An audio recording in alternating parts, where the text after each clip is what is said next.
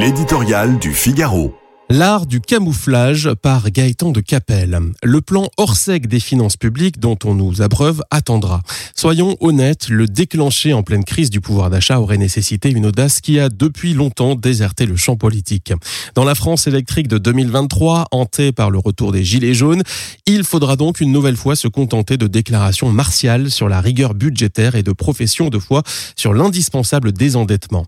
La réalité, elle, ne se discute pas. Pour la 49e fois d'affilée, que la météo économique soit exécrable ou au beau fixe, que le gouvernement soit de droite ou de gauche, les comptes nationaux seront encore dans le rouge vif l'an prochain, comme d'ailleurs les années suivantes. Quant aux perspectives de redressement, elles ne convainquent personne, à commencer, ce qui est fâcheux, par le Haut Conseil des finances publiques, euh, qui ne croit pas un mot de ce que raconte le gouvernement. Il faut dire que derrière les coups de menton, ce budget 2024, comme nombre de ses prédécesseurs, se caractérise par son art consommé du camouflage.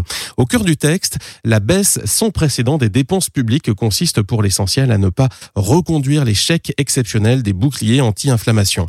Cette facilité n'existera plus l'an prochain. En revanche, dans un monde de plus en plus numérique, on dénombrera euh, plus de 8000 fonctionnaires de plus dans l'administration.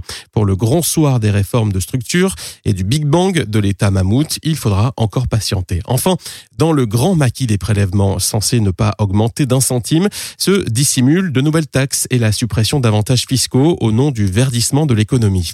Ces farces et attrapes ne dessinent pas une stratégie financière crédible pour une France criblée de dettes devenue le cancre de la classe européenne.